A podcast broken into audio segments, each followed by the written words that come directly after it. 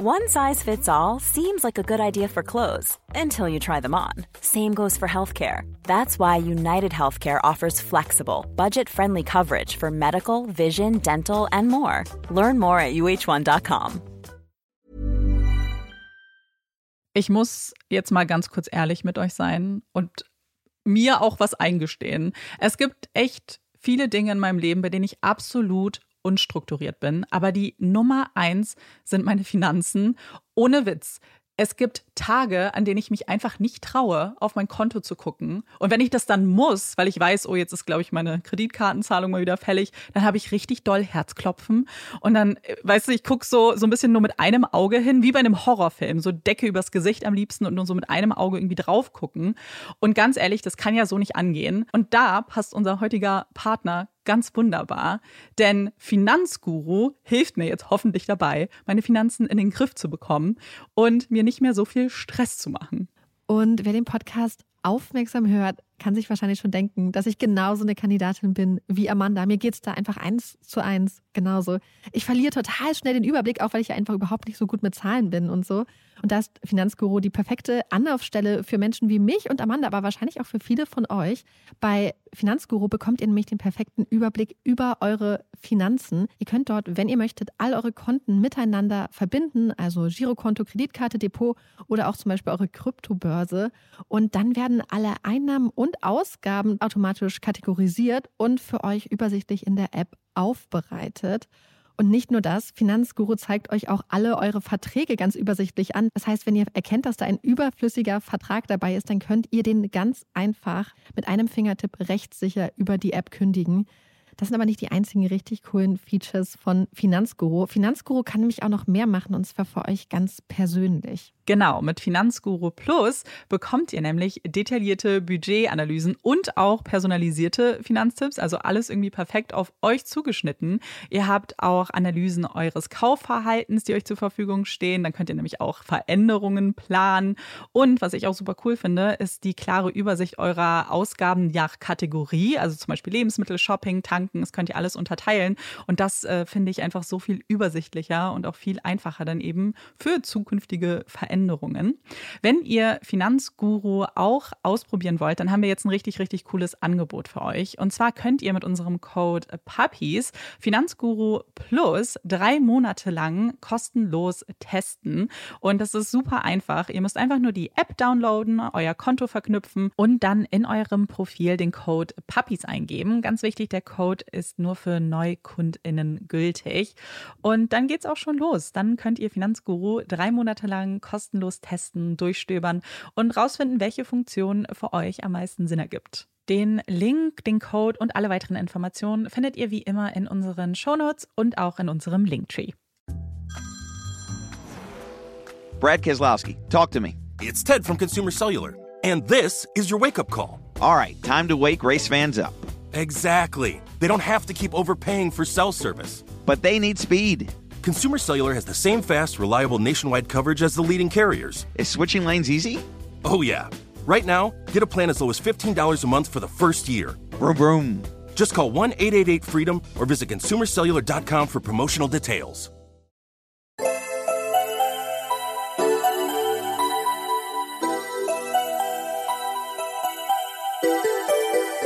Herzlich willkommen bei Puppies in Crime, unserem True Crime Podcast. Ich bin Marike. Und ich bin Amanda. Marike und ich nehmen jetzt schon die zweite Folge auf. Und äh, man könnte denken, so, wir wissen, was wir machen, wir sind voll professionell unterwegs und äh, nö. Nein, es ist, es ist mal wieder ein Kampf einfach mit der Technik. Diesmal gar nicht die Technik aus dem Studio, sondern einfach das, äh, der kleine Scheiß-Laptop, den ich dabei habe, der einfach gerade nicht funktioniert hat. Oh, und er hat das gehört. Er hat das gehört. Er war so, nee, so redest du gar nicht über mich. Ja. Das, also, wie passend war das denn? Jetzt haben wir nicht reingeschnitten, Freunde. Ja, ähm, ja aber jetzt sind wir soweit. Wir ja, fangen jetzt das, trotzdem das einfach. Wir fangen jetzt einfach an und hoffen, dass sich der Laptop nicht noch zu oft meldet. Sie hatten gelacht, ausgelassen, albern, voller Lebenslust, voller Energie, frei und ohne Ängste. Und er hatte ihr Lachen gehört, hatte gesehen, wie sie flink wie zwei Rehe durch das Camp gerannt waren. Ich hab dich. Du bist dran. Er hatte sie beobachtet. Gut versteckt von Büschen und Blättern hatte er dagestanden und alles um sich herum vergessen, bis es dunkel wurde. Am nächsten Tag war er wiedergekommen. Ein Mann in der Dunkelheit. Zwei Augen, die beobachteten. Es ist der Sommer 1982. Pierre Trudeau, der Vater von Justin Trudeau, ist amtierender Premierminister in Kanada. Nicole hat mit ein bisschen Frieden endlich mal den Grand Prix Eurovision für Deutschland gewonnen. Prinz William hat das Licht der Welt erblickt. Und überall in Nordamerika verfolgen kleine Mädchen und Jungen mit großen Augen die Abenteuer von E.T., dem Außerirdischen, auf der Leinwand. Es ist Anfang August und in der kleinen kanadischen Stadt West Kelowna neigen sich die Sommerferien langsam, aber sicher dem Ende zu. Doch bei Familie Johnson, bestehend aus Mama Jackie, Papa Bob und den Schwestern Janet, 13 und Karen, 11, ist das kein Grund zur Traurigkeit. Ganz im Gegenteil. Denn die letzten Wochen der großen Freiheit werden nicht einfach zu Hause auf dem Sofa lümmelnd verbracht, sondern nochmal so richtig ausgenutzt. Und statt Schultaschen werden im Hause Johnson nur noch einmal die Koffer gepackt. Es geht raus aus dem sommerlichen Kleinstadtalltag und rein in die Natur. Ein bisschen Roadtrip, ein bisschen Camping, im Zelt schlafen, Beeren sammeln, über kleine Bächlein springen, wilde Tiere beobachten, am Ende des Tages am Lagerfeuer sitzen und Marshmallows rösten. Was für eine zauberhafte Vorstellung. Und nicht nur das. Auch Oma Edith und Opa George werden mit von der Partie sein. Und die beiden sind wohl das, was man als echte Campingprofis bezeichnen könnte. Denn seit Opa George in Rente ist, genießen er und Edith das freie Nomadenleben. Sie fahren mit ihrem neuen Campervan zu den schönsten Orten Nordamerikas, lassen sich treiben und fahren, je nach Lust und Laune und den aktuellen Wetterverhältnissen, quer durch Kanada und die USA. Familientreffen mit Oma Edith und Opa George bedeuten also nicht mehr Kaffee und Kuchen im Wohnzimmer oder Grillen im Garten, sondern Campingplatz und Lagerfeuer. Und jetzt, im August 1982, steht der große Campingurlaub mit ihrer Tochter Jackie, ihrem Schwiegersohn Bob und ihren geliebten Enkelinnen Janet und Karen an. Am 11. August ist es soweit. Ein freudiges Wiedersehen auf dem Campingplatz. Jetzt geht das Abenteuer richtig los.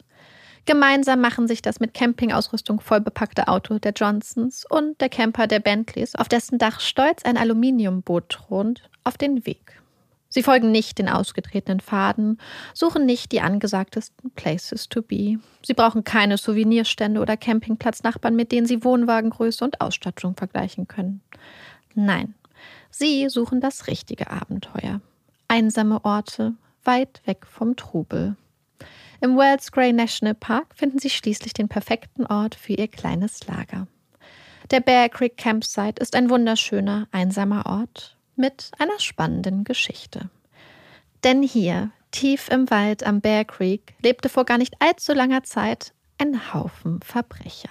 Es waren keine wilden Robin Hoods oder Wegelagerer, keine aktiven Kriminellen, die hier ihr Unwesen trieben, sondern verurteilte Häftlinge, die hier in einem aus einigen Blockhäusern bestehenden Minimum Security Prison das Arbeiten mit Holz lernten und anschließend rehabilitiert und mit nützlichen Fähigkeiten in die Gesellschaft zurückkehrten. Seit das kleine Bear Creek Prison im Jahr 1978 seine Tore schloss und ein paar Kilometer weiter verlegt wurde, ist hier nun ein lauschiger kleiner Campingplatz. Perfekt. Der Campervan wird festgestellt, das orangene Zelt von Karen und Janet aufgeschlagen und Feuerholz für das Lagerfeuer gesucht. Äste werden angespitzt, Bierflaschen zur Kühlung in das kleine Bächlein gestellt und die Campingstühle ausgepackt. Hier lässt es sich leben. Das Einzige, was fehlt, beziehungsweise der Einzige, der fehlt, ist Teig, der Hund der Johnsons.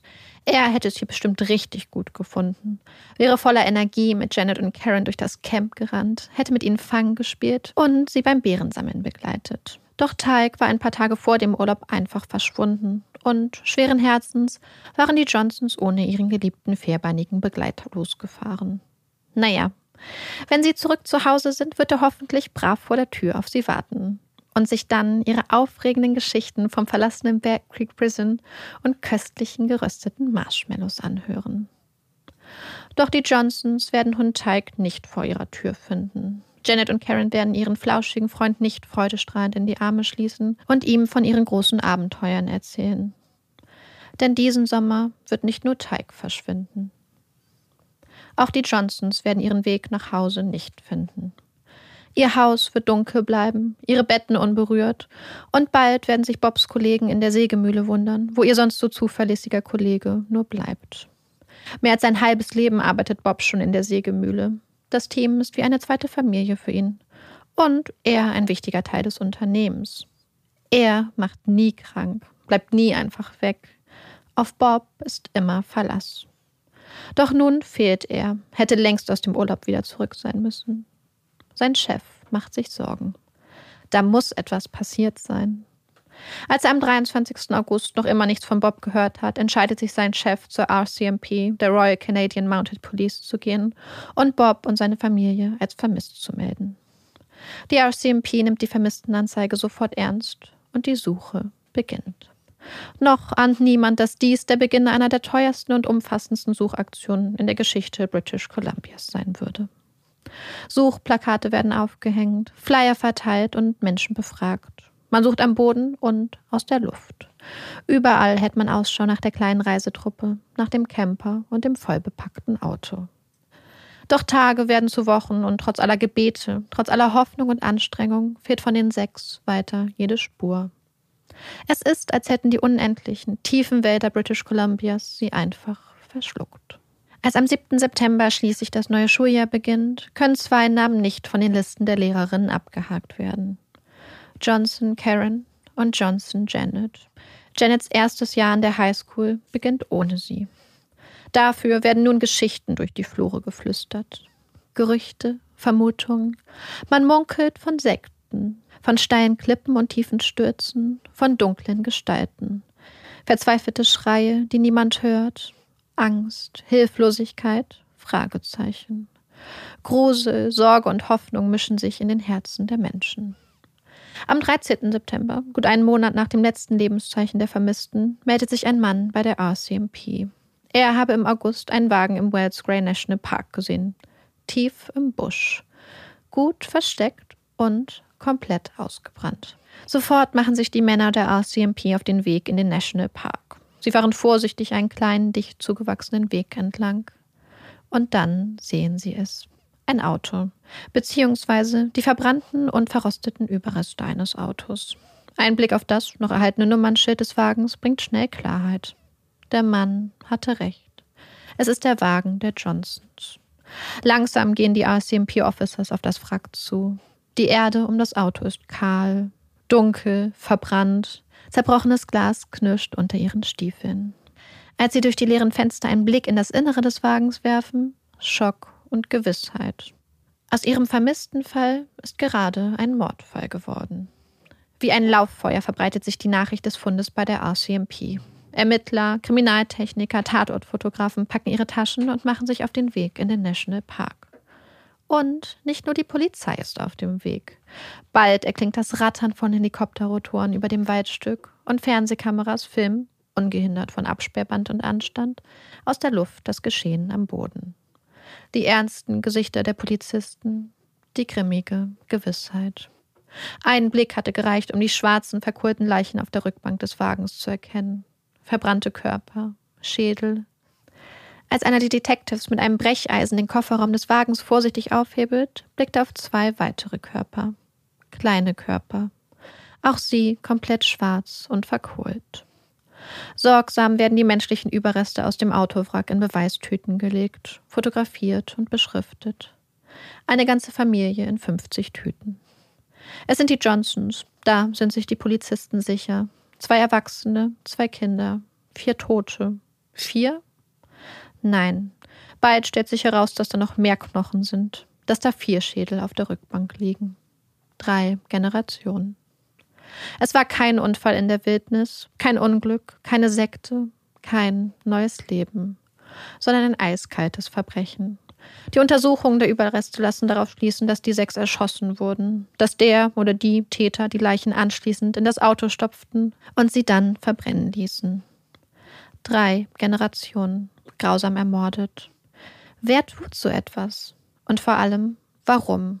Zumindest eine Frage können die Ermittler bald beantworten. Es ist die Frage nach dem Wo, nach dem Tatort. Sie haben die Überreste eines kleinen Campinglagers gefunden, am Bear Creek Campsite.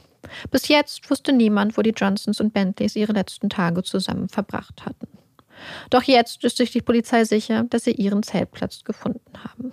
Sie finden die Überreste eines Lagerfeuers, finden angespitzte Äste, wohl zu Marshmallow-Rösten. Sie finden Bierdeckel und gekühlte Flaschen von Bob Johnsons Lieblingsbier im kleinen Bächlein. Und sie finden sechs 22 mm Patronenhülsen. Während die Familien und Freunden von Edith und George, von Bob, Jackie, Karen und Janet Abschied nehmen und versuchen mit dem Schmerz, mit der Angst, dem Verlust irgendwie weiterzuleben, unternimmt die RCMP alles, um den oder die Verantwortlichen aufzuspüren. Das Wissen, dass da draußen ein Massenmörder unterwegs ist, erschüttert die Menschen in Kanada und begleitet sie in ihre Träume. Campingurlaube werden abgesagt, Türen doppelt abgeschlossen. Fremde werden mit Misstrauen beäugt und Campervans mit aufmerksamen Augen verfolgt. Es ist schließlich so ein aufmerksamer Beobachter, der sich bei der Polizei meldet und den entscheidenden Hinweis gibt. Er habe da so einen Campervan gesehen, genau das Modell, das die Polizei nun sucht. Es sei in Battlefield Saskatchewan gewesen. Der Campervan sei zu einer Raststätte gefahren. Er hätte dann beobachtet, wie zwei Männer aus dem Campervan stiegen und sie bis in das Restaurant der Raststätte verfolgt. Zwei raue, ungepflegte Gestalten. Sie hätten mit Quebecer französischem Akzent geredet.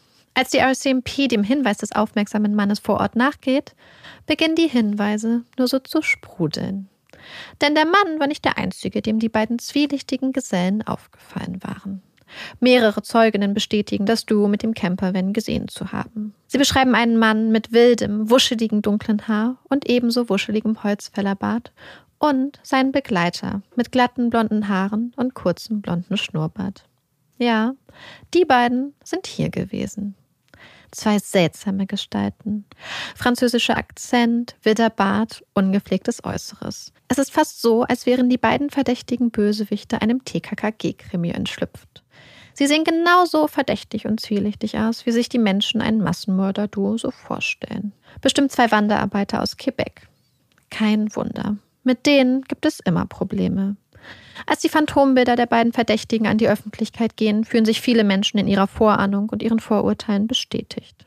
Es waren zwei Außenseiter, zwei Reisende. Wie man schon sieht, dass diese Männer nichts Gutes im Schilde führen. Wie man es einfach schon ahnt. Die Menschen sind froh. Das Böse kam von außen, wütete und zog weiter. Und, wie es scheint, zieht das Böse weiter, weiter nach Osten. Tausende Anrufe und Hinweise bekommt die Polizei und sie deuten in eine Richtung. Der Campervan mit den rauen Gesellen bewegt sich nach Osten. Ob die beiden Täter wohl nach Hause, nach Quebec wollen? Nach ein paar Monaten sind es über 12.000 Hinweise.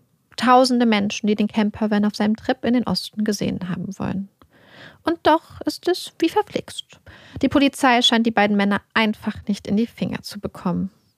Wie kann es sein, dass zwei Männer, deren Gesichter nun das ganze Land kennt, einfach so frei herumfahren können? Es ist frustrierend. Für die Polizei und für die Angehörigen. 12.000 Hinweise, aber kein Name und keine Festnahme. Als die Hinweise im Frühjahr 1983 schließlich weniger werden und die öffentliche Aufmerksamkeit abzuebben droht, entscheidet sich die RCMP dazu, einen Fernsehsender dabei zu unterstützen, eine Dokumentation über den Fall zu drehen. Die Polizei versucht die Produktion zu unterstützen, wo und wie es nur geht. So genau wie möglich sollen die letzten Tage im Leben der Bentleys und Johnsons am Bear Creek Campsite nachgestellt und rekonstruiert werden. Zur gleichen Zeit hat die RCMP eine zündende Idee. Sie haben einen Campervan für die Dokumentation besorgt. Genau das gleiche Modell, das die Bentleys gefahren waren und das sich aktuell auf dem Weg in die östlichen Provinzen zu befinden scheint. Wie wäre es, wenn Sie mit dem Campervan nun einmal quer durch Kanada fahren würden, auf den Spuren der Verdächtigen? Vielleicht würde das, zusätzlich zu der Aufmerksamkeit, die die Dokumentation generieren würde, ja das ein oder andere Gehirn anregen und ein paar Erinnerungen auffrischen. Eine fantastische Idee. Und so machen sich zwei Mitglieder der RCMP im Campervan auf den Weg und fahren drei Wochen lang durch das riesige Land. An den Seiten des Campervans sind Schilder angebracht, die auf Englisch und Französisch um Hinweise bitten. Haben Sie so einen Campervan seit August 1982 gesehen? Die Tour ist, je nachdem, welche Maßstäbe man anlegt, ein voller Erfolg. Überall wird der Wagen von aufgeregten Menschenmassen begrüßt. Und der Fall ist wieder in aller Munde. Denn die Menschen bestätigen immer wieder, sie sind auf der richtigen Spur. Auf der Spur der gruseligen Gesellen. Doch nach drei Wochen geht die Tour zu Ende, ohne den entscheidenden Hinweis. Der Sommer vergeht und das Verbrechen jährt sich zum ersten Mal. Doch trotz der bald 13.000 Hinweise, trotz all der aufmerksamen Augen, die auf den Straßen und Campingplätzen Kanadas jeden Campervan unter die Lupe nehmen, vergeht der Sommer ohne Festnahmen, ohne Namen. Die Sichtungen des Campervans werden immer weniger und irgendwann scheint die Spur einfach im Sand zu verlaufen. Bis schließlich ein spannender Hinweis bei der Polizei eingeht. Er kommt aus Ontario. Es ist ein Automechaniker, der sich bei der Polizei meldet und von zwei Männern mit französischem Akzent berichtet. Sie seien mit einem Campervan zu ihm in die Werkstatt gekommen. Er habe den Wagen einmal komplett neu lackiert. Und dann, dann hätten die beiden ihn noch gefragt, wie sie eine 22 mm loswerden könnten, bevor sie schließlich in Richtung Süden nach Detroit in Michigan weitergefahren waren. Das hört sich nach einem echt heißen Tipp an. Schnell stellt die RCMP Kontakt zu ihren amerikanischen Kollegen in Detroit her. Sie haben es nun mit einer internationalen Verfolgungsjagd zu tun. Zumindest scheint es so. Denn während sich ein Ermittler der RCMP auf den Weg nach Michigan macht, erhält die RCMP in British Columbia einen Anruf. Zwei Weiterarbeiter haben ein ausgebranntes Wrack gefunden. Im Wales Grey National Park. Aber wie? Es ist, als hätte man den Ermittlern den Boden unter den Füßen weggerissen. Kann das sein? Kann das der Campervan sein, den sie durch ganz Kanada verfolgt hatten? Das heißt, von dem sie dachten, dass sie ihn verfolgt hätten? Der Campervan, von dem tausende Zeuginnen dachten, sie hätten ihn gesehen? In Windeseile machen sich die Ermittler auf den Weg zur Fundstelle. Und ein Blick genügt. Während der Wagen komplett ausgebrannt ist, ist das Nummernschild noch lesbar und sagt ihnen nun eindeutig, dass sie ein Jahr lang einem Phantom hinterhergejagt waren. Dass das, was sie suchten, hier, genau vor ihrer Nase, vor sich hin verwitterte. Wem zur Hölle waren sie danach gefahren? Was zum Teufel? Schnell wird klar, dass dieser Fund nur dem Zufall zu verdanken ist. Denn der Wagen steht nur wenige Meter von einer Schlucht entfernt. Wäre der Wagen nicht irgendwie stecken geblieben, sondern einfach noch ein Stückchen weiter gefahren und die Schlucht hinuntergestürzt, dann, da sind sich der Ermittler sicher, dann hätten sie ihn niemals gefunden. Es wäre das perfekte Versteck gewesen. Wieder machen sich die Ermittler, Kriminaltechniker und Polizeifotografen auf den Weg in den National Park. Wieder wird ein verbranntes Wrack abgesperrt. Wieder werden Fotos von Rost, Kohle und verbogenem Metall gemacht. Klar ist, dass auch bei diesem Fahrzeug ein Brandbeschleuniger benutzt wurde. Und die Ermittler finden noch ein spannendes Detail. Ein Einschussloch in einer der Wagentüren, vermutlich von einer 22 mm.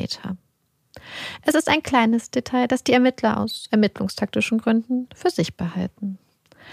Und dann ist da noch das eine Detail, das die Wahrnehmung des Falles wieder komplett auf den Kopf stellen wird.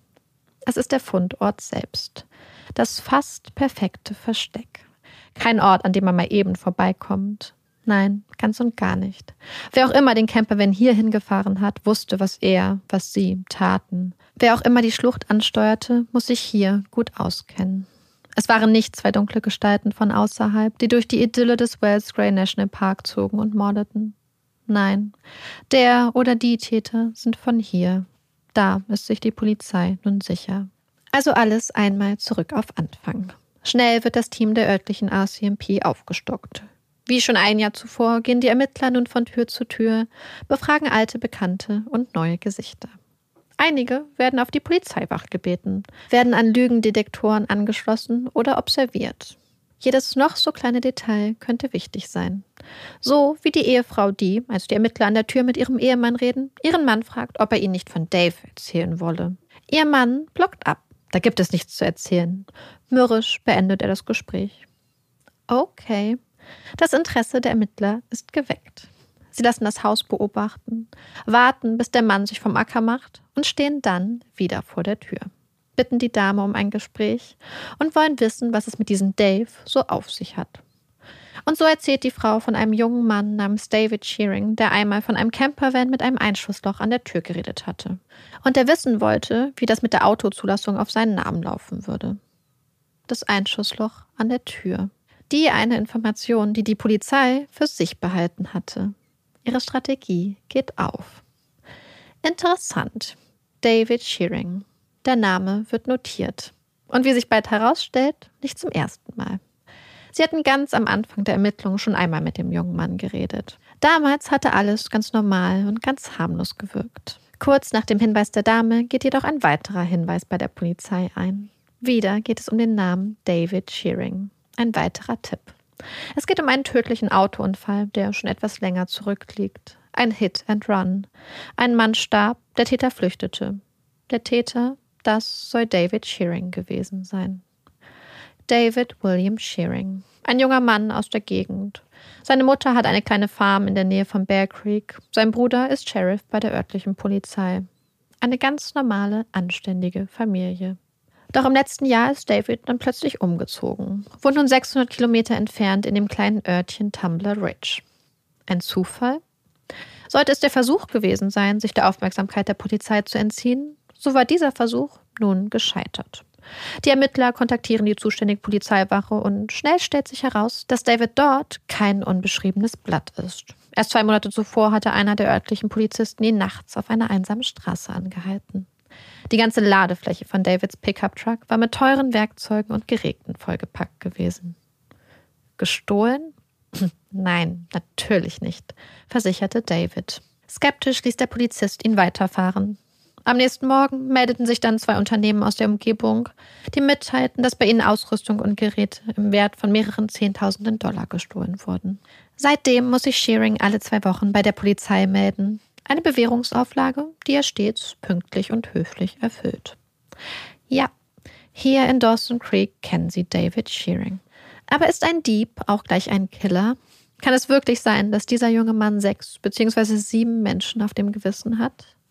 Die Kollegen in Dawson Creek werden von ihren Kollegen im Süden gebeten, ein Auge auf Shearing zu haben, ihn jedoch nicht festzunehmen. Er soll nicht ahnen, dass sie ihm auf der Spur sind. Sie brauchen das Überraschungsmoment, wollen Shearing unvorbereitet mit dem Verdacht konfrontieren. Denn sie wissen, sobald sie Shearing in Haft haben, tickt die Uhr, bis sie ihn wieder freilassen müssen. Und noch haben sie keine Beweise, die ihn direkt mit der Tat in Verbindung bringen. Was sie brauchen, ist ein Geständnis.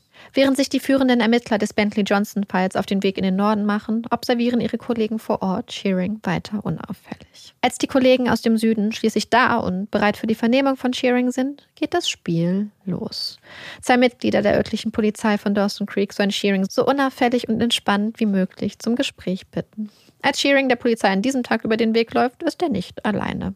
An seiner Seite ist ein Freund, der zufällig per Haftbefehl gesucht wird. Unbeteiligt steht Shearing daneben, als ein Begleiter festgenommen wird. Also mit ihm würde die Polizei dann nicht mehr reden wollen, oder? fragt er die Polizisten ganz beiläufig.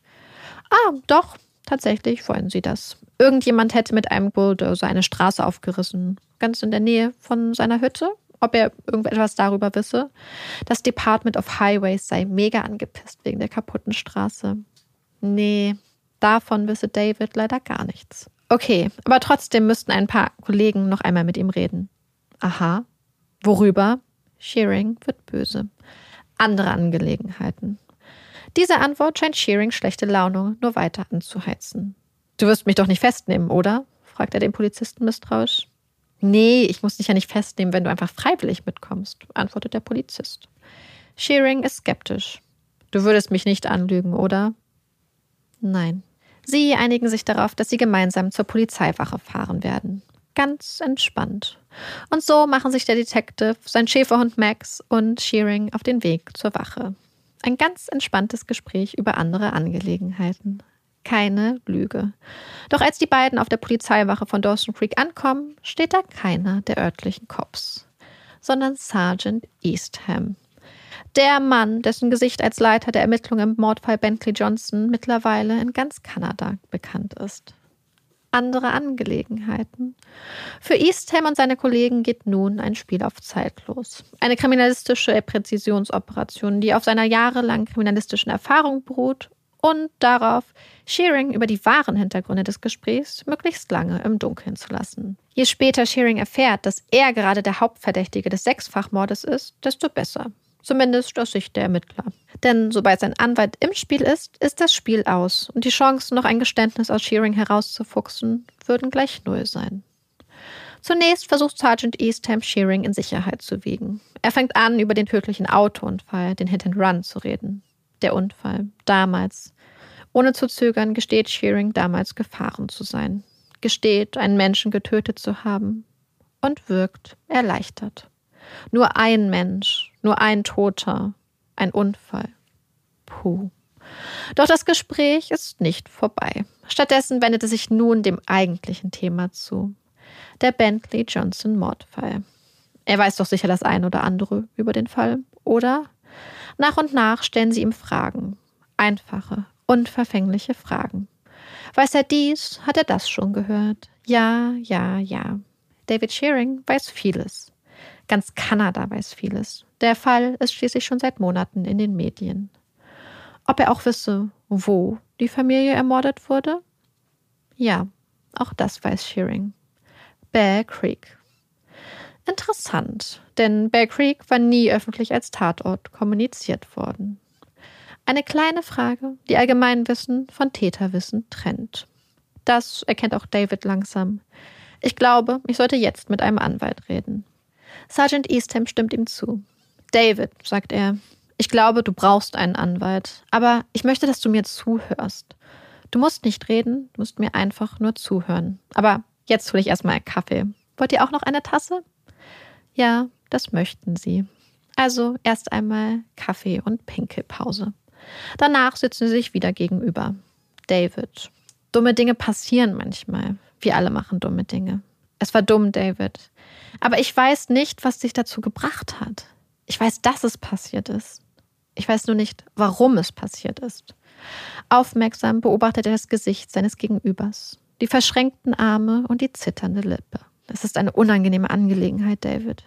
Manchmal müssen wir das machen. Uns macht das auch nicht mehr Spaß als dir. Ich weiß, dass du es uns erzählen willst. Ich weiß, dass du das willst. Du weißt jetzt gerade nicht wie, und das verstehe ich. Du weißt nicht, warum du das getan hast. Und ich weiß, das beschäftigt dich. Zwing mich nicht dazu, deine Mutter damit reinzuziehen. Ich habe keine Lust, bei ihr vor der Tür zu stehen und ihr Zuhause zu durchsuchen oder das Zuhause von deinem Bruder. Shearings ganzer Körper scheint auf die Worte von Eastham zu reagieren. Das Zittern hat ihn erfasst, schüttet ihn, lautes Schluchzen füllt den Raum. Eastham redet weiter auf ihn ein. Ich weiß, dass du nicht so ein Mensch bist, David. Deswegen wirst du es uns erklären müssen. Shearing schluchzt, zittert immer noch am ganzen Körper. Doch Eastham hört nicht auf. Fragt Shearing, ob er es selbst aufschreiben möchte oder sollen sie es doch lieber aufnehmen? Er zittert ja so sehr. Vielleicht sollte Eastham doch lieber mitschreiben oder sollen sie den Rekorder anmachen? Ich weiß, dass du uns helfen willst. Shearing bleibt still. Kein Wort verlässt seine Lippen, bis er plötzlich losschreit. Ich könnte mich doch einfach erschießen. Gib mir einfach deine verfickte Waffe und lass mich ein paar Minuten alleine. Ich kümmere mich um alles. Shearing scheint vollkommen am Ende. Und beginnt dann, Stück für Stück, Frage für Frage, zu erzählen. Es sei ein Abend im August gewesen, als Shearing bei einem kleinen Spaziergang durch den Wald auf das Camp der Familie am Bear Creek gestoßen sei. Gut versteckt hätte er die Johnsons und Bentleys beobachtet, bis er plötzlich Angst bekam. Hatte ihn da jemand entdeckt? So schnell er konnte, hatte er sich aus dem Staub gemacht und sei schließlich zurück nach Hause gelaufen. Doch am nächsten Abend sei er, bewaffnet mit seiner 22 mm, zurückgekehrt. Er sei direkt in das Camp marschiert und habe ohne zu zögern auf die vier Erwachsenen geschossen, die gemeinsam am Lagerfeuer saßen. Dann sei er in das Zelt gekrochen und habe auch die beiden Mädchen erschossen. Er habe die Leichen der Erwachsenen auf die Rückbank des Autos gezerrt, habe die kleinen Leichen der Mädchen in den Kofferraum gestopft. Am nächsten Tag habe er die Sachen zusammengesucht, die er für sich haben wollte, anschließend das Auto mit den sechs Leichen weggefahren und es in Brand gesetzt. Den Campervan habe er in die kleine Schlucht am Trophy Mountain fahren wollen. Als er jedoch stecken blieb, habe er auch den Campervan in Brand gesetzt. Es ist ein volles Geständnis. Drei Generationen einer Familie. Ermordet, verbrannt, um, ja, wofür eigentlich? Für ein paar Sachen? Kann das sein? Doch Shearing legt nicht nur ein Geständnis ab, führt die Polizei nicht nur Schritt für Schritt durch das, was im August 1982 passierte. Er führt die Polizei auch zu dem Aluminiumboot der Bentleys, das einst stolz oben auf dem Campervan gethront und auf spannende Abenteuer gewartet hatte. Und er übergibt der Polizei eine 22 mm Waffe, die Tatwaffe. Sie haben ihn. Endlich. Die Ermittler können den Familien der Bentleys und Johnsons endlich den Mann präsentieren, der ihnen ihre Liebsten genommen hat. Den Mann, der sie mit seiner Tat in ungeahnte Tiefen voller Schmerz und Verlust gestoßen hatte. Der Mann, der ihr Leben und ihren Blick auf die Welt für immer veränderte. Und sie hoffen, dass Edith und George, dass Jackie und Bob, dass Karen und Janet nun endlich so etwas wie Gerechtigkeit erfahren werden. Im April 1984, fast zwei Jahre nach der Tat, steht der Prozess gegen David William Shearing schließlich unmittelbar bevor. Am 16. April steht David Shearing vor dem Supreme Court in Kamloops. Neben ihm sein Anwalt. Doch es wird nicht der Auftakt des Prozesses sein. David Shearing bekennt sich schuldig des Second-Degree Murders in sechs Fällen. Es wird keinen Prozess geben. Am nächsten Tag wendet sich der Richter an die Menschen im Gerichtssaal. Der Häftling hat sich des Second-Degree Murders in sechs Fällen für schuldig bekannt. Es sei ein sinnloses, skrupelloses, kaltblütiges Töten von sechs unschuldigen und wehrlosen Opfern gewesen. Ein Töten, das drei Generationen einer Familie zerstörte. Er erzählt von Edith und George, die ihre Rente genossen, von Bob und Jackie, von ihrer Familie, zwei Menschen in der Blüte ihres Lebens. Und er spricht von Karen und Janet, elf und 13 Jahre alt, die noch ihr ganzes Leben vor sich hatten. Was für eine Tragödie, was für eine Verschwendung. Und wofür? fragt der Richter. Das einzige Motiv für den Massenmord, das er erkennen könne, sei, dass der Häftling die Gegenstände der Familie begehrte. Am Ende verkündet er, unter ausführlicher Würdigung aller Aspekte der Tat, das Strafmaß.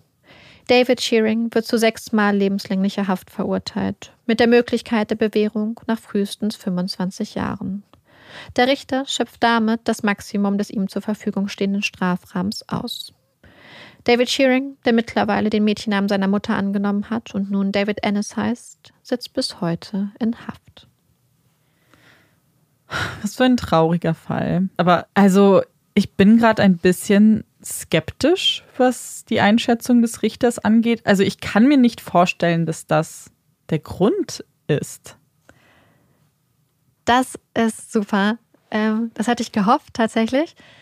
Denn das ist ja das, wofür er verurteilt wurde, deswegen auch für Second Degree Murder. Mhm. In Kanada ist es ja so, dass außer wenn bestimmte qualifizierende Umstände vorliegen, beispielsweise eine Entführung oder ein Sexualdelikt bei einem Mord, dass dann erstmal Second Degree Murder einschlägig ist. Quasi alles, was nicht First Degree Murder ist, ist Second Degree Murder. Und in diesem Fall konnte er deswegen auf Second Degree Murder plädieren. Der Sergeant Eastham, der ihn damals gefragt hat, hat immer daran gezweifelt, dass quasi Habgier das Motiv für die Tat war. Denn wir wissen ja, dass er eigentlich nicht wirklich viel aus der Tat gezogen hat.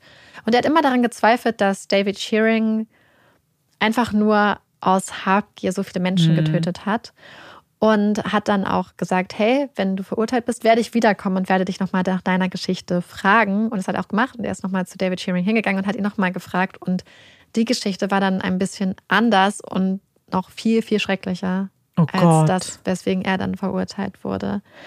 Er hatte ja gesagt, dass er in das Camp gegangen ist, dass er dann alle direkt getötet hat und sich quasi danach an den Sachen bedient hat. Aber das stimmt, muss man, man muss fast leider sagen, so nicht. Beziehungsweise, ich muss hier auch sagen, dass Eastham auch glaubt, dass die Geschichte, die David Shearing ihm erzählt hat, auch beim zweiten Mal noch geschönt war und dass da bestimmte Aspekte auch mhm. immer noch nicht ganz gestimmt haben, weil Shearing sich die vielleicht selbst noch nicht eingestehen wollte.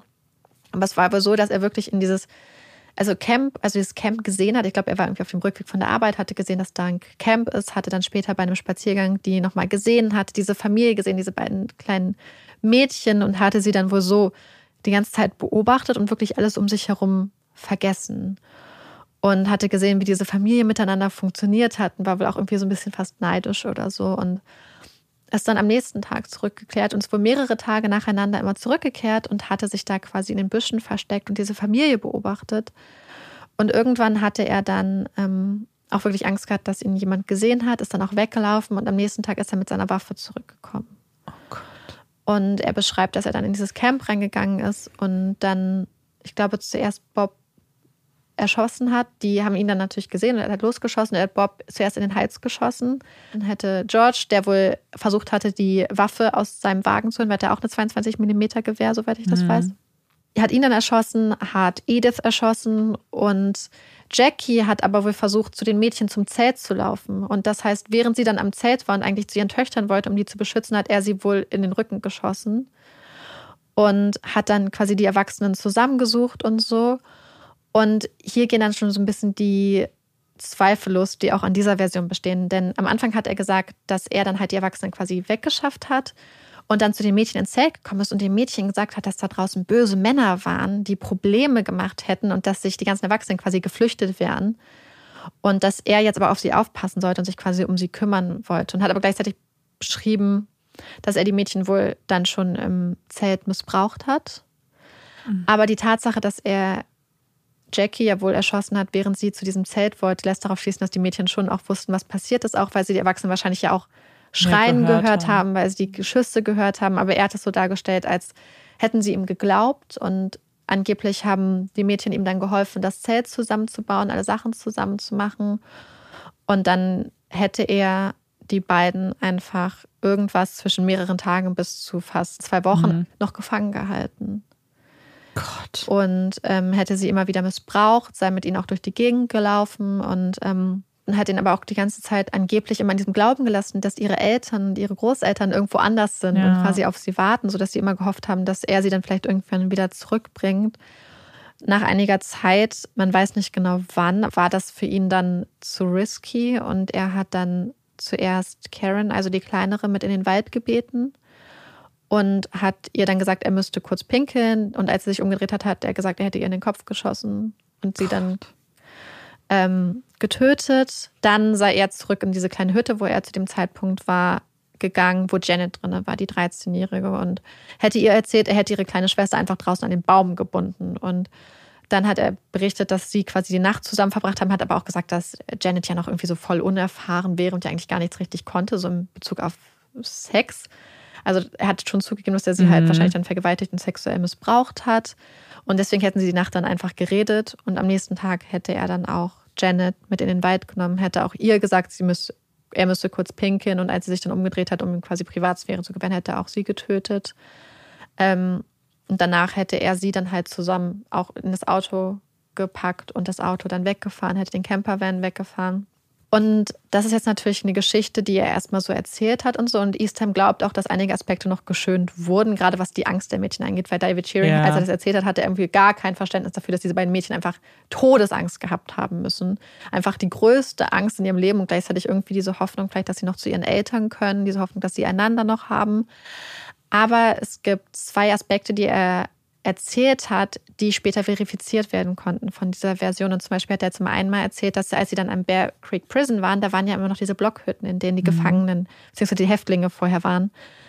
Und da wären die beiden Mädchen gewesen. Und zu dem Zeitpunkt, gerade als er da mit diesen beiden Mädchen in dieser kleinen Blockhütte war, wäre jemand mit ähm, quasi Häftlingen, also Insassen aus dem Gefängnis da gewesen. Und die hätten so an diesem Bächlein gefischt.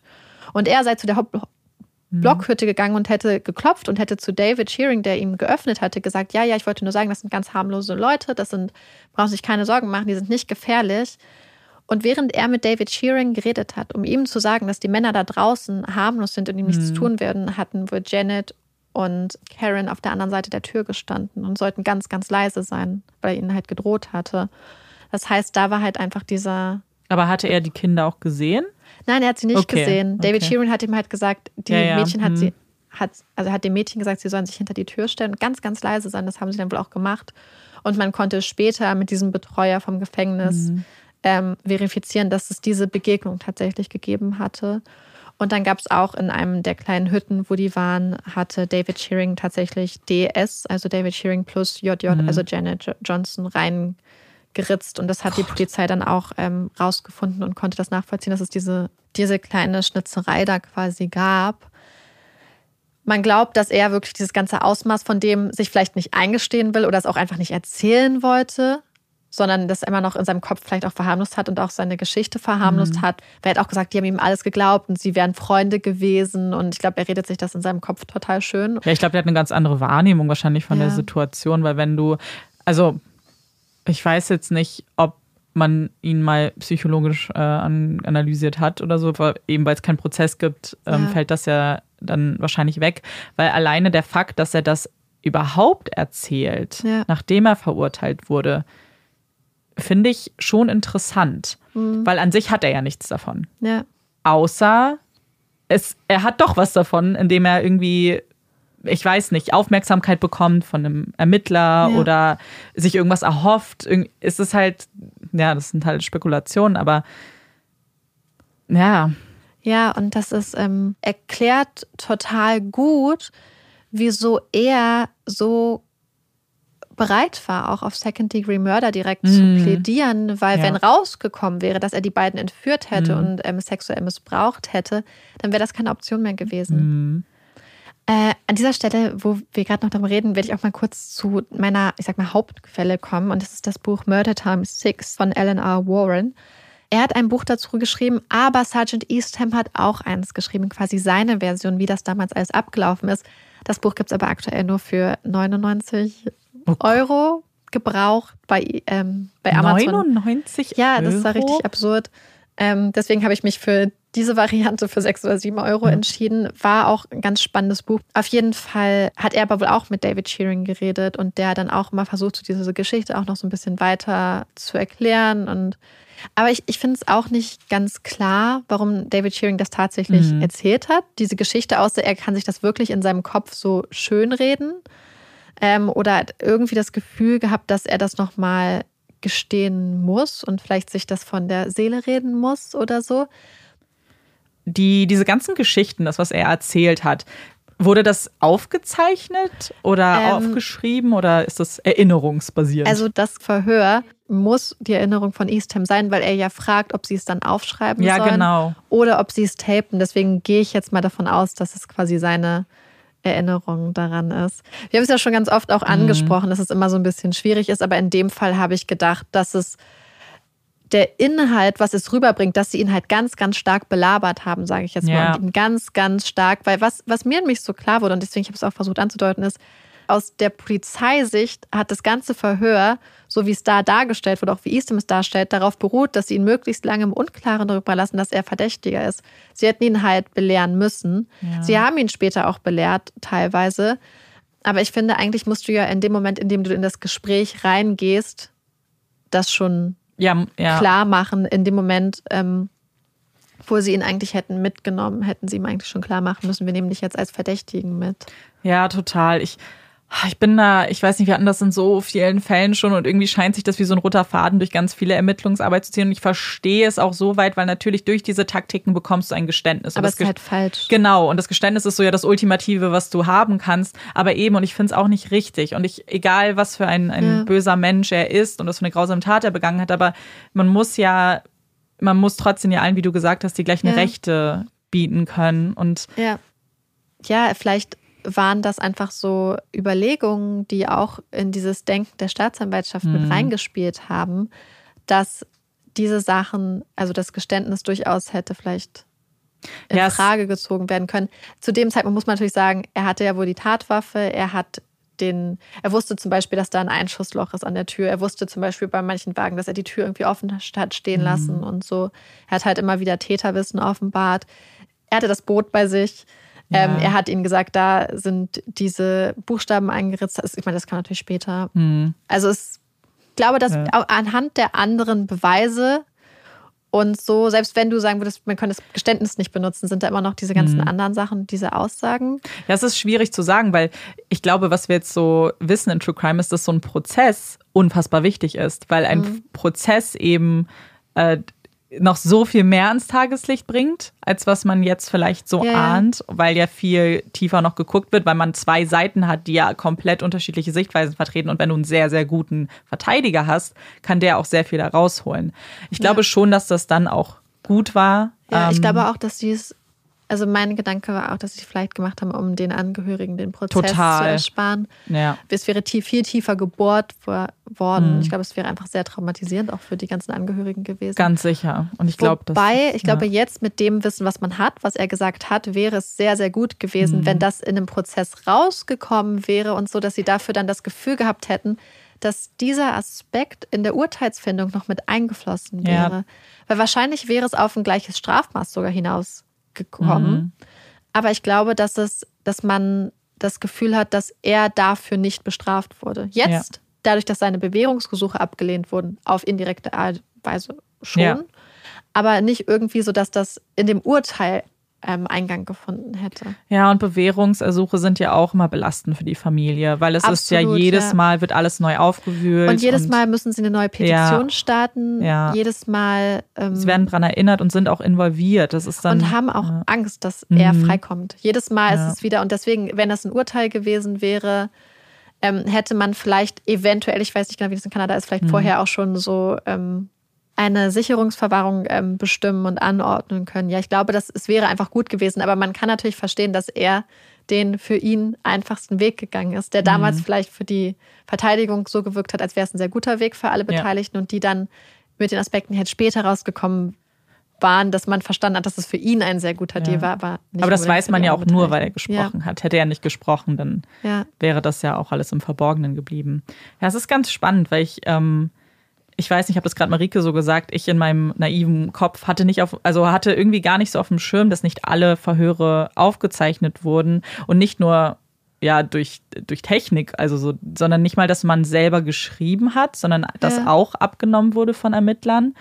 Aber es Und ist heutzutage teilweise immer noch Das so. finde ich aber ganz problematisch, muss ich sagen, weil das ist ja, was es aus, also weil, wenn du jemals wieder dieses Geständnis angucken müsstest, du kannst dich ja gar nicht darauf verlassen, weil es gar nicht die Wortwahl des Täters oder der Täterin war, sondern es ist ein anderer Mensch, der seine eigenen Worte benutzt hat. Und wenn er, wenn er es gut gemacht hat, war er vielleicht nah genug dran an den Erzählungen, aber trotzdem, es wird ja auch manchmal Ja. gekürzt, zusammengefasst und ist immer ja, so und schwierig. auch wenn man ein Wort schon ändert, kann das Ja, eine ganz andere Bedeutung genau. haben. Ja, und wenn du zum Beispiel, du selber, wir kennen das ja auch manchmal, manchmal benutzt man Wörter so inflationär oft Mhm. und dann, wenn du es in einem Text fasst, ähm, auch benutzt dann und andere das irgendwann mal interpretieren, haben sie das Gefühl, warte mal, das Wort wird aber ganz schön oft benutzt. Heißt das was? Und wir kennen ja Leute, die in tausend Sachen was reinlesen und das kann man ja dann gar nicht. Ja. Sehr spannend. Ich habe auch das Gefühl, dass es halt einfach manchmal so Formulierungen, die vielleicht ähm, für bestimmte Menschen, die das äh, wirklich analysieren, aufschlussreich werden, vielleicht dann auch quasi verschluckt Mhm. Ja. werden,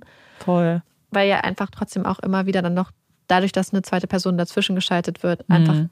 eine weitere Interpretationsebene dazwischen geschaltet wird. Ja, genau. Und das in dem Fall scheint es ja trotzdem relativ klar zu sein. Er hat danach ja nicht gesagt, das wurde erzwungen und das stimmt nicht, sondern im Gegenteil, er hat es ja, seine Taten ja eigentlich noch schlimmer beschrieben, als sie dann waren. Aber es gibt natürlich Fälle, wo das nicht so ist, wo und Geständnisse erzwungen werden. Und dann ist es wo, ist Ja. dann super problematisch. Ja, ich glaube, das ist es halt einfach, dass man ähm, das grundsätzlich diese ganzen Regeln halt sich, und das sagen wir immer wieder, sie zeigen sich in den Fällen, wo es nicht leicht ist. Mhm. Genau. Wo man halt so jemanden hat wie David Shearing, wo man einfach so denkt, okay, das ist ein Mensch, der bereit war, sechs Menschen zu ermorden, ähm, zwei junge Mädchen zu missbrauchen und dann weitergelogen hat. Ja. Immer wieder. Und aber genau in diesen Momenten zeigt es sich, wie gut das Rechtssystem dann funktioniert, weil es nicht nach Sympathie gehen muss, Mhm. Ja, sondern einfach darf. das sind einfach unbedingt, Ja. also Rechte, die einfach bedingungslos und ähm, absolut gelten müssen. Ja. Ähm, der Richter hat ja damals festgelegt, dass die Bewährung für Shearing erst nach 25 Jahren möglich sein wird. Dazu muss man sagen, das ist so das absolute Maximum, was man für Second-Degree-Murder ausschöpfen kann. Er hat auch gesagt, dass es für ihn in dem Fall wichtig war, im Kopf zu behalten, dass es hier um Second-Degree-Murder geht und nicht um First und es nicht zu behandeln, als wäre es Ja. First. Hat aber gleichzeitig gesagt, dass der Gesetzgeber ja trotzdem die Möglichkeit erlaubt, dass man bis zu 25 Jahre Non-Parole-Period geht. Und deswegen hat er gesagt, dass aufgrund der Umstände des Falls, dass er das in diesem Fall als Ausnahme gerechtfertigt sieht. Das ist natürlich jetzt auch schon ein bisschen her. Also er ist ja 84 verurteilt worden. Das heißt, wer rechnen kann, weiß, dass David Shearing theoretisch schon auf freiem Fuß sein könnte. Er hatte auch immer wieder die Chance und hat Bewährungsgesuche eingereicht und ist vor diese Bewährungskommission getreten. Allerdings haben sie es bis jetzt immer abgelehnt, ihn freizulassen. Aktuell, jetzt im September, ist die Verhandlung für das nächste Bewährungsgesuch und aktuell gibt es noch eine Petition der Familie bzw. der Angehörigen, die gerade Unterschriften sammeln, dass er nicht rauskommt. Muss man schauen, was dabei rumkommt. Aber ich glaube, dass das halt einfach ganz stark damit reinspielt, dass ein Mensch, der aufgrund aus sexuellen Motiven bereit ist, sechs Menschen zu töten. Und ich glaube, das ist eine Sache, die man auch nicht vergessen darf, was auch ein bisschen auf David Shearings Persönlichkeit hindeutet. Und das hat ähm, der Detective German aus Tumbler Ridge bzw. Dawson Creek, wo er später dann festgenommen wurde, gesagt. Und zwar hatte er zwei Zusammentreffen mit Shearing, bevor er ihn damals dann festgenommen hat. Und das erste Mal war, dass er ihn nachts auf dieser Straße ja quasi getroffen hatte, wo sie die ganzen Geräte hinten auf dem Pickup-Truck haben. Und er hat mit Shearing geredet und ist danach aber zum Auto gegangen und da saß jemand mit einer geladenen Waffe in der Hand da. Und er meint, dass Shearing ihn hat da in diese Situation reinlaufen lassen. Dass er das Gefühl hatte, Shearing hätte ihn einfach sterben lassen. Und auch später ein zweites Mal, wo sie quasi bei Shearing jemanden festnehmen wollten, hat er sie auch in so eine Situation reinlaufen lassen, wo sie, weil da Menschen waren, die bewaffnet waren, potenziell in den Schusswechsel gekommen waren. Er hatte gesagt, dass Shearing sie beide Male so, als wäre gar nichts und als wüsste er davon nicht, einfach hat in diese Situation geschickt, die für sie potenziell tödlich ausgegangen wären. Und dass das so ein Hinweis darauf ist, dass ihm andere Menschen auch wirklich nicht wichtig Ja. sind. Naja, und du hattest ja auch gesagt, in, in seiner Beschreibung der Tat ging, war es ja nicht unbedingt spontan, sondern er hatte sie Ja. doch gesehen und, und ist dann wiedergekommen. Ja, mit einer Waffe. Genau, das heißt, da ist ja schon ein Prozess hinter gewesen. Ja. Und vor allem, wenn es natürlich eine Tat ist, die als solches ja gar nicht bestraft wurde, in Anführungszeichen, weil er wurde ja für Second Degree Murder Ja. bestraft. Ich weiß ja nicht, inwiefern er auch irgendwelche psychologische Hilfe im Gefängnis bekommt oder Therapien oder so bekommt. Aber Hm, wie hat er soll. bekommen, okay, ja. ja gut, das ist ja schon mal dann ein Anfang. Aber trotzdem, wo willst du da ansetzen, wenn du nicht weißt, was die Wahrheit ist? Und Ja. wenn er Dinge beschönigt und ja, das ist, ich, wie, du kannst jemanden nicht wieder in die Gesellschaft integrieren, wenn das gar nicht, wenn das nicht sicher Ja, ist. und also meine Einschätzung ist, dass er auch super manipulativ Mhm. ist. Denn was wir, glaube ich, nicht vergessen dürfen, ist dieser Moment im Gespräch, wo sie das Gefühl hatten, oh, wir haben ihn jetzt geknackt. Er gesteht gerade schluchzend und weinend, Ja. was passiert ist. Da hat er die ganze Zeit durchgängig gelogen. ja, das stimmt. Da hat er eine Version der Geschichte erzählt, die wohl nicht wahr war.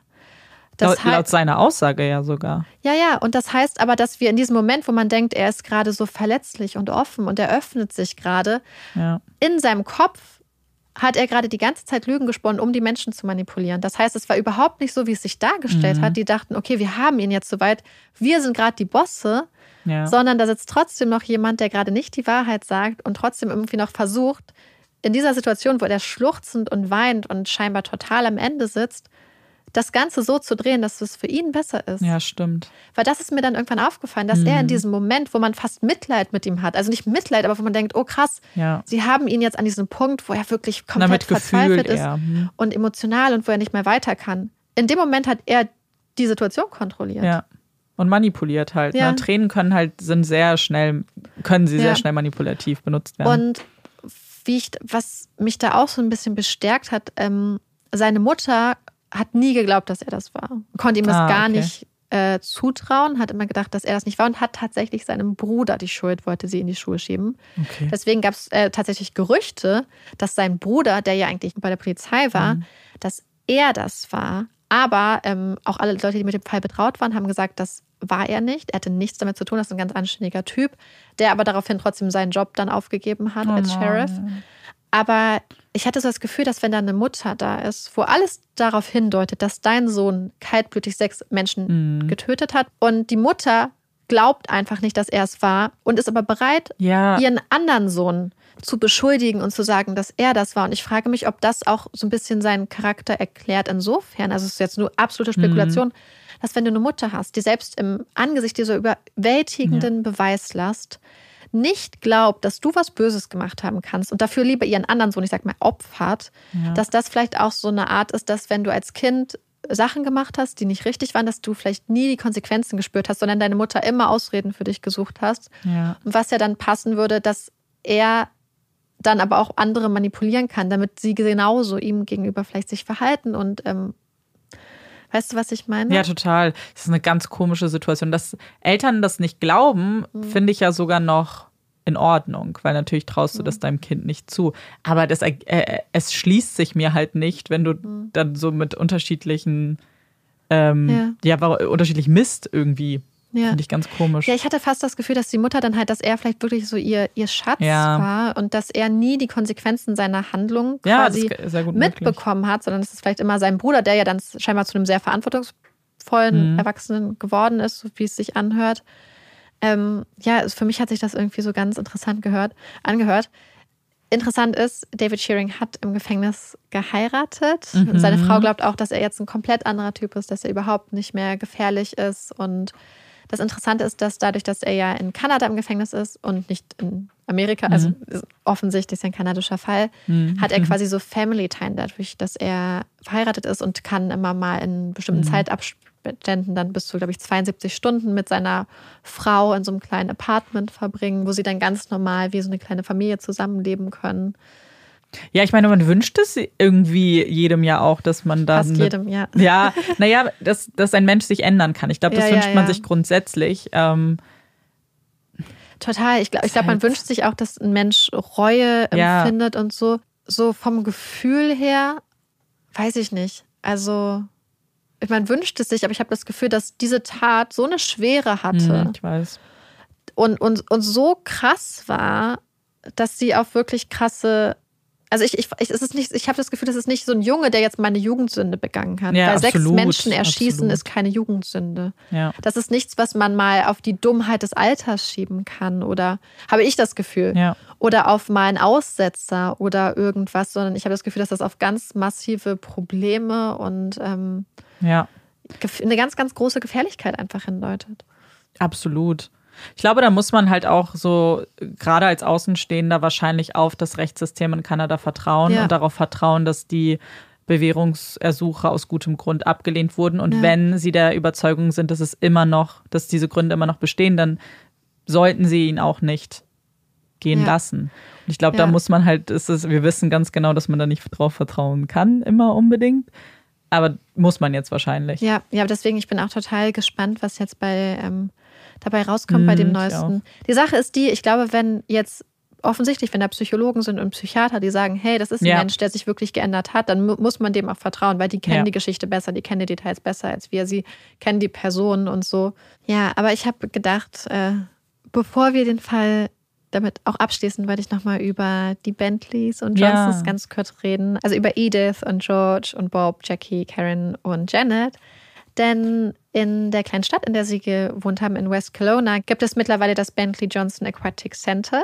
Und das ist so eine Art, ja, so ein kleines, ein kleines Schwimmbad, wo Familien und Menschen zusammenkommen können. Und es soll ein Ort sein zum Spielen, um Stärke zu finden und aufzubauen, ein Ort zum Heilen, ein Ort für Gesundheit und Spaß. Und er soll halt einfach an diese sechs eigentlich total lebensfrohen und abenteuerlustigen und liebevollen Menschen erinnern, die halt ja einfach mal an einem eigentlich total schönen Augustabend zusammen am Lagerfeuer saßen und ähm, das Leben gefeiert haben.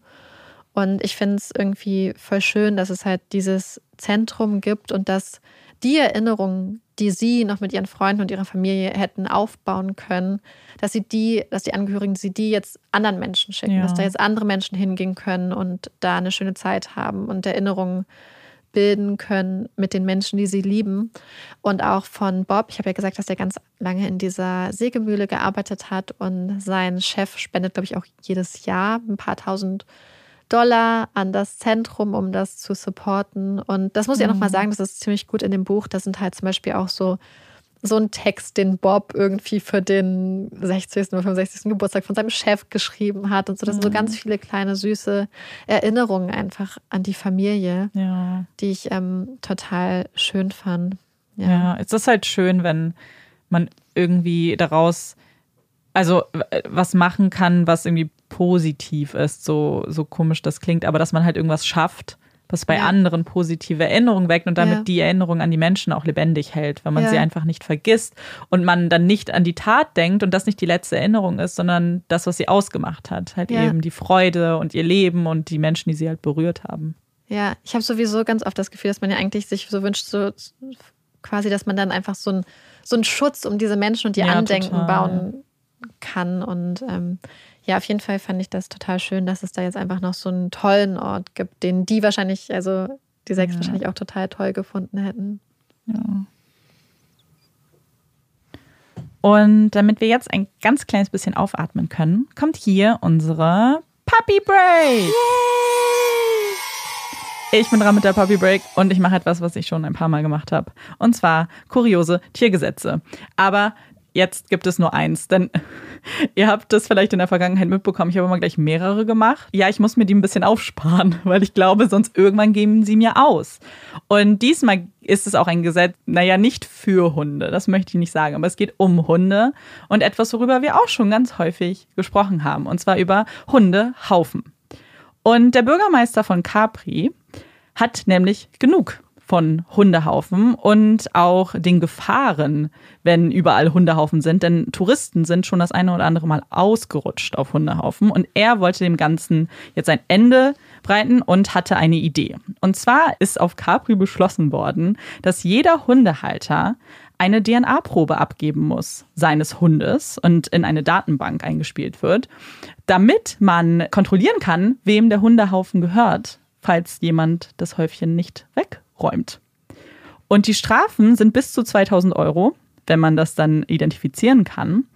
Und tatsächlich gibt es noch ein anderes Land, was diesen Gesetzesentwurf super toll fand und es auch umsetzen möchte, bis jetzt noch nicht äh, bekommen hat. Und das ist Belgien. Da gibt es nämlich mehrere kleine Küstenörtchen, die ähnliche Probleme haben, wo einfach auch viele Touristen sind. Und das ist natürlich für immer nicht so ganz schön. Ist es grundsätzlich nicht. Und die finden die Idee nämlich auch super und möchten das auch einführen. Ist aber relativ teuer und deswegen sind dann Menschen noch ein bisschen skeptisch. Also wir haben ja schon öfters mal über Hundehäufchen geredet und uns da so drüber aufgeregt. Ja, ich glaube, dass sowas auch einfach, weil ich frage mich natürlich, wie oft sie dann wirklich Hundehaufen dann wirklich DNA technisch analysieren lassen. Aber ich glaube, alleine der, das Gesetz wird ja Leute dazu motivieren, das wegzuräumen, Ja. weil wenn du Geld bezahlen musst, tut's halt weh. Ja, vor allem, ich finde so, also was ist jetzt vielleicht eine unpopuläre Meinung, aber ich Mhm. finde, wenn du nicht bereit bist, die Kacke von deinem Hund wegzumachen, Ja. dann hast du halt auch nicht die Begleitung eines Hundes verdient. Nein, finde ich auch. Und es ist natürlich nicht mein Hobby. Könnte ich gut drauf verzichten, aber ich finde, es ist halt einfach so eine Sache, die gehört einfach zum Ja. Hundehaltersein so dolle dazu. Aber das ist so offensichtlich. Wenn man sich irgendein Tier anschafft, Musst du halt musst du wegmachen. das wegmachen. Genauso wie du es bei Kindern machen musst. Du wirst doch auch nicht, du bekommst doch nicht ein Baby und bist dann überrascht, dass du Windeln wechseln musst. Also es ist ja was, Ja. Wo, was man eigentlich wissen sollte und wo man rechnen sollte. Und was einfach dann für andere blöd. ist. Es geht ja nicht nur um einen selbst. Wenn es okay, dein Wie Garten ist, meinetwegen. Bestimmt auch einige von euch draußen, wie oft man in Hundescheiße tritt, wenn man gerade die Hundescheiße von seinem eigenen Hund Ja. wegmacht. Das ist richtig bitter. Ja, total. Also nochmal der Aufruf, macht einfach das weg, bitte. Ich glaube, dass unsere Community Ich das auch. alles wegmacht, muss ich Ja, gestehen. glaube ich auch. Ja. Und dann kommen wir jetzt auch zu unseren Empfehlungen. Amanda, hast du diese Woche eine Empfehlung für uns? Ich habe eine Empfehlung mitgebracht. Und wie schon in der letzten Folge ist es eine auf Amazon Prime. Und zwar geht es um eine Serie, wieder mal, äh, die Panic heißt. Bin sicher, dem einen oder anderen ist sie auf dem Startbildschirm schon mal entgegengesprungen. Die ist relativ frisch rausgekommen, ist jetzt auch schon ein bisschen her und basiert auf einem Buch. Und da geht es um, wie, man muss da, glaube ich, vorsichtig sein, nicht zu viel zu spoilern, wie bei den meisten Serien, aber hier geht es um eine kleine Stadt in Texas, in, bei der es ein Spiel gibt. Äh, Spiel ist auch hier ein, vielleicht eine Untertreibung. Das Ganze nennt sich Panic und bei dem Spiel geht es um Leben und Tod. Man bekommt mehrere Aufgaben und am Ende gibt es einen Gewinner, der sehr viel Geld bekommt. Und in dieser Kleinstadt ist dieses Spiel eben eine sehr, sehr gute Möglichkeit, um schnell an viel Geld zu kommen und es eben raus aus der Kleinstadt zu schaffen und sich ein Leben aufzubauen. Und es ist eine sehr spannende Serie. Sie hat Twists und ganz spannende Charaktere und diese Aufgaben finde ich auch sehr spannend. Ja, ich glaube, mehr möchte ich gar nicht so viel sagen. Ich fand sie sehr gut. Hab sie auch, glaube ich, an zwei Tagen oder so durchgeguckt. Das geht super schnell. Und ich, ja, das ist meine Empfehlung für heute. Ich weiß, Marika hat sie auch gesehen. Ja, ich habe sie auch gesehen und ich fand sie auch gut. Und ich, ich Mhm. finde es witzig, weil ich habe das Gefühl, dass wir gerade so, so eine richtig krasse Phase haben, wo wir total viele Teenie-Serien empfehlen. Ja, das stimmt. Das ist ein bisschen, So, ja, ja, ja, die ist definitiv Weil eher Ich finde, es passt so auch zu so Ginny and Georgia und Outer Banks und ja. Ähm, Never Have I Ever und Ja, Panic. sind- Sind, alle so, zum Beispiel auch bei Outer Banks hat ja auch dieses Thema von reich und arm und Ja. das ist jetzt zum Beispiel bei Panic, finde ich, wird das auch ganz gut aufgegriffen. Total, total. Ähm, und ich finde, ich, ich weiß nicht, ob es spoilert, aber ich finde, dass Panic es schafft, vorzumachen, wie man gut und modern auch Bad Boys zeichnen kann. Ja. In Anführungsstrichen. Ja, Also, ich finde, die Charaktere sind sehr interessant. Sie Ja. sind nicht so eindimensional, aber auch nicht in so einen, in, nicht zu viele Klischees. Ja. Ich meine, jede, jede Teenie-Serie hat offensichtlich ihre Klischees, aber ich weiß, ähm, ich weiß genau, was du meinst. Und ich glaube, wenn ihr es guckt, dann empfindet ihr das auch so. Man hat Charaktere, die einen so ein bisschen überraschen. Ja, und ich, ich weiß, dass wir ja Anfang des Jahres ein paar Mal drüber geredet haben, gerade wie auch Männer in solchen Teenie-Serien Mhm. dargestellt werden. Und ich finde, ganz viele von diesen Serien, die wir jetzt gerade empfohlen haben in letzter Zeit, zeigen so ein ganz modernes Storytelling in Bezug auch auf männliche Charaktere, Ja, die äh, weggehen, finde ich. Also die teilweise einfach gute, vielschichtige und auch verletzliche junge Männer zeigen. Das finde ich total Ja. schön. ja, ich auch. Das finde ich super. Was ist denn deine Empfehlung? Ich mach mal eine, ich sag mal YouTube, aber eigentlich ist es äh, ZDF-Mediathek-Empfehlung. Und zwar möchte ich das Format 13 Fragen empfehlen. 13 Fragen ist ein Format, wo sich ja, wo es um Fragen geht. Also es wird quasi eine Grundfrage gestellt und dann laden sie Menschen ein und diese Menschen können sich dann je nachdem, ob sie quasi der These zustimmen oder nicht, werden sie sich dann auf so zwei Spielfelder verteilen. Und dann geht es zum Beispiel um, Thema, um das Thema, dürfen wir Tiere töten? Oder um das Thema, ist der Kapitalismus am Ende? Bedingungsloses Grundeinkommen, was ich zum Beispiel auch total spannend finde. Und dann stellen der Moderator bzw. die Moderatorin stellen den Menschen dann immer wieder Fragen. Und je nachdem, ob sie den Fragen zustimmen oder den Thesen zustimmen oder nicht, können sie sich immer nach vorne aufeinander zubewegen oder nicht. Und auch wenn ein, ich sag mal, ein Gegenspieler, also es ist natürlich nicht so ein Gegenspieler, ähm, eine Frage aufstellt oder eine Aussage trifft, wo sie dann zustimmen, können sie auch aufeinander zugehen und am Schluss versuchen sie zusammenzukommen. Ich finde, dass es teilweise sehr, sehr spannende Gespräche sind und mit sehr vielen spannenden Aspekten. Manchmal kommen mir bestimmte Themen ein bisschen zu kurz. Ich habe das Gefühl, das Format wäre, wenn es ein bisschen länger wäre, aus meiner Sicht besser. Also ich würde mir wünschen, dass das ZDF dem Ganzen noch mehr Zeit geben würde. Weil ich glaube, da wird teilweise auch werden Sachen rausgeschnitten, was ich ein bisschen schade finde, weil ich glaube, es sind sehr, sehr spannende Debatten, auch wenn sie länger wären. Das ist auf jeden Fall ein Format, was ich mir gerne noch länger angucken würde. Aber ich finde, dass es immer ganz spannende Aspekte aufwirft. also, wenn ihr quasi einfach mal so verschiedene Perspektiven zu interessanten Themen hören wollt, kann ich euch das empfehlen. Kann man in der ZDF-Mediathek gucken, aber auch bei YouTube.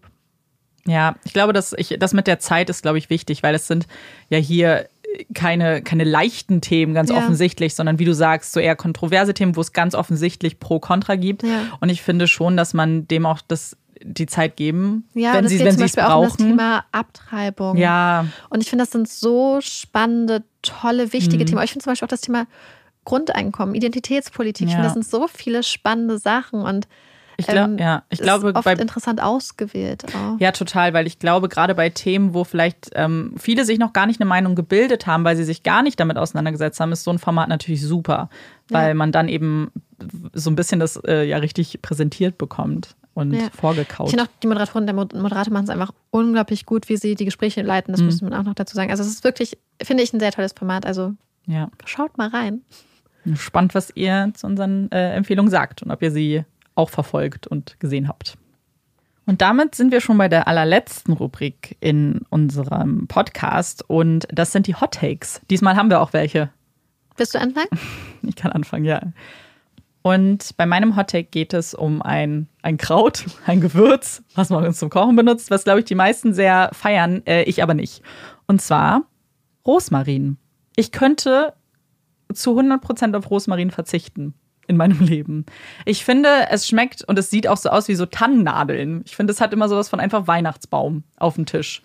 Und ich, wenn ich es irgendwo esse, wenn es in einem Gericht schon drin ist oder in einem Rezept super wichtig ist, dann werde ich es trotzdem benutzen, aber nicht freiwillig kaufen.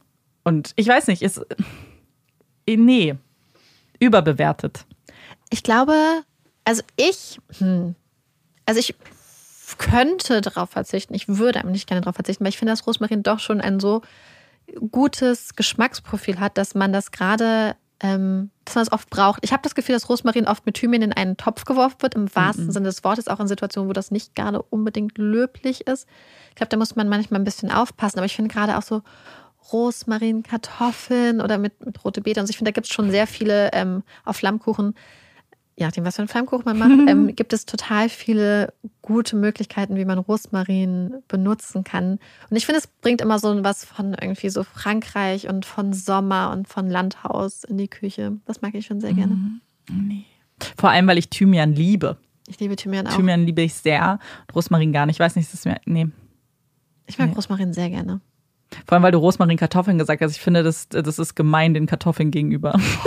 Oh, jetzt geht's los. Ich, ich liebe es, dass Amanda vorhin überbewertet gesagt hat. Und jetzt gibst du einen direkten Frontalangriff auf Rosmarin. So einmal raufhauen und platt machen. So tot Rosmarin. Ja. Würde mir nie Rosmarin-Kartoffeln irgendwo zu bestellen. Ich fände, ich wäre ich wär als Kartoffel beleidigt, wenn, wenn man mich mit Rosmarin macht. Merke ich mir. Was ist denn dein Hot Take? Also, hm. wir hatten ja schon mal den Hot Take, äh, eine Decke oder zwei Decken, wenn man mit einer anderen mhm. Person im Bett schläft. Jetzt möchte ich nochmal einen anderen Hot Take aufmachen. Denn getrennte Betten oder Betten zusammen.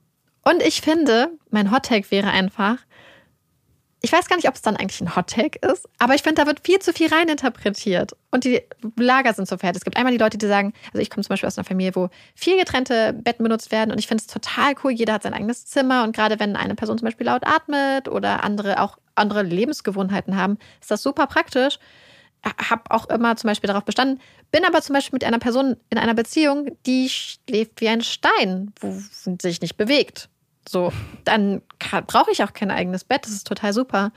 Und ich finde aber, ich finde, dass es grundsätzlich total die tolle Sache ist. Und ich habe das Gefühl, dass ähm, gerade Menschen, die, also ich weiß nicht, ich habe manchmal das Gefühl, dass da dann direkt so das Ende einer Beziehung mhm. rein interpretiert wird oder Probleme. Probleme oder ja. dass man sich dann doch nicht mag. Aber ich habe eher das Gefühl, dass wenn man in seiner Beziehung auch so entspannt ist, dass man sich das zugesteht und nicht das Gefühl hat, dass man um irgendwas nach außen darstellen zu müssen, man jetzt das Bett teilen muss, finde ich das total entspannt und schön und toll. Ja, vor allem, wenn du es runterbrichst. Es heißt doch nur, dass man äh, nicht nebeneinander eingekuschelt schläft. Man macht nichts anderes. Es geht ja nur faktisch ums Schlafen. Und ja. mein Hottag war ja schon mal, dass ich nicht, ich will nicht berührt werden beim Schlafen, ich will nicht im Arm liegen und ich will nicht ganz ehrlich, ob wir, ob ich nebeneinander liege oder in zwei getrennten Betten, macht in diesem Szenario gar keinen Unterschied. Exakt null. Und das ist dann auch völlig okay. Und ich, wie du sagst, ich glaube, das Problem ist viel eher in dieser Erwartungshaltung und in diesem, ja, diesen komischen. Ich, ich finde so, wenn man die Kohle hat, zum Beispiel und sich ein Haus mhm. baut, sollte man immer, ja. auch wenn man zum Beispiel jetzt noch Betten zusammen hat, zwei Schlaf, wenn man die Möglichkeit hat und so viel Geld hat und so viel Quadratmeter, ja. würde ich immer auf zwei Schlafzimmer gehen. Selbst wenn man das eine erstmal für was anderes benutzt, weil man weiß auch gar nicht, wie ja. sich die Atemwege der anderen Person so im Laufe der Zeit verändern. Natürlich. Oder der eigenen. Was weiß ich, vielleicht fange ich irgendwann an, total zu schnarchen. Ja, deine Nase ist immer zu, also ja, das kann vielleicht Anfang. kommen. Ja. naja, und die Sache ist, Schlaf ist so wichtig und ich glaube tatsächlich, dass man viel eher Beziehungsprobleme mit nach Hause bringt, weil man zum Beispiel nicht schläft und dann gereizt ist und das auf den Partner überträgt, weil wenn er zum Beispiel schuld ist, in Anführungszeichen, weil er schnarcht. Ja, wie fuchsig wird man, wenn man nicht schlafen kann, ja, weil ja, ja. atmet. Und das Puh. ist halt so und irgendwann unbewusst wird es wahrscheinlich auf die Person übertragen und deswegen ganz ehrlich, ich glaube, dass das eher Beziehungen sogar retten kann. Absolut, das glaube ich auch. Auch, ich glaube, gerade wenn man unterschiedliche Tagesabläufe hat, ja. das ist dann nicht so, oh, ich muss jetzt ich darf ja. jetzt nicht mehr lesen, weil die andere Person beschlafen Stimmt. oder so. Mhm. Dafür ist das auch ganz praktisch. Oder wenn jemand später nach Hause kommt und dann will man nicht schlafen, weil man wird ja wieder wach und ja, das stimmt. Ja, deswegen wäre mein Hottake, eigentlich ist das einfach total smart und das sollte eigentlich mhm. ähm, viel normaler sein. Viel normaler sein. Sehe ich auch so. Aber dann natürlich offensichtlich zwei Doppelbetten. Also wir reden jetzt nicht von 90 nee, nee, Zentimeter. Nee. Oh Gott, das, wie schlimm wäre das denn? Stell dir vor, so wie in, einem, in so einer Jugendherberge und dann hast du so ein, in einer Ecke 90 Zentimeter. Das ist der nächste Hottake. Es müssen dann zwei Doppelbetten ja, sein, ja, offensichtlich. Oder vielleicht ein kleines Notfalls, aber mindestens ein Doppelbett.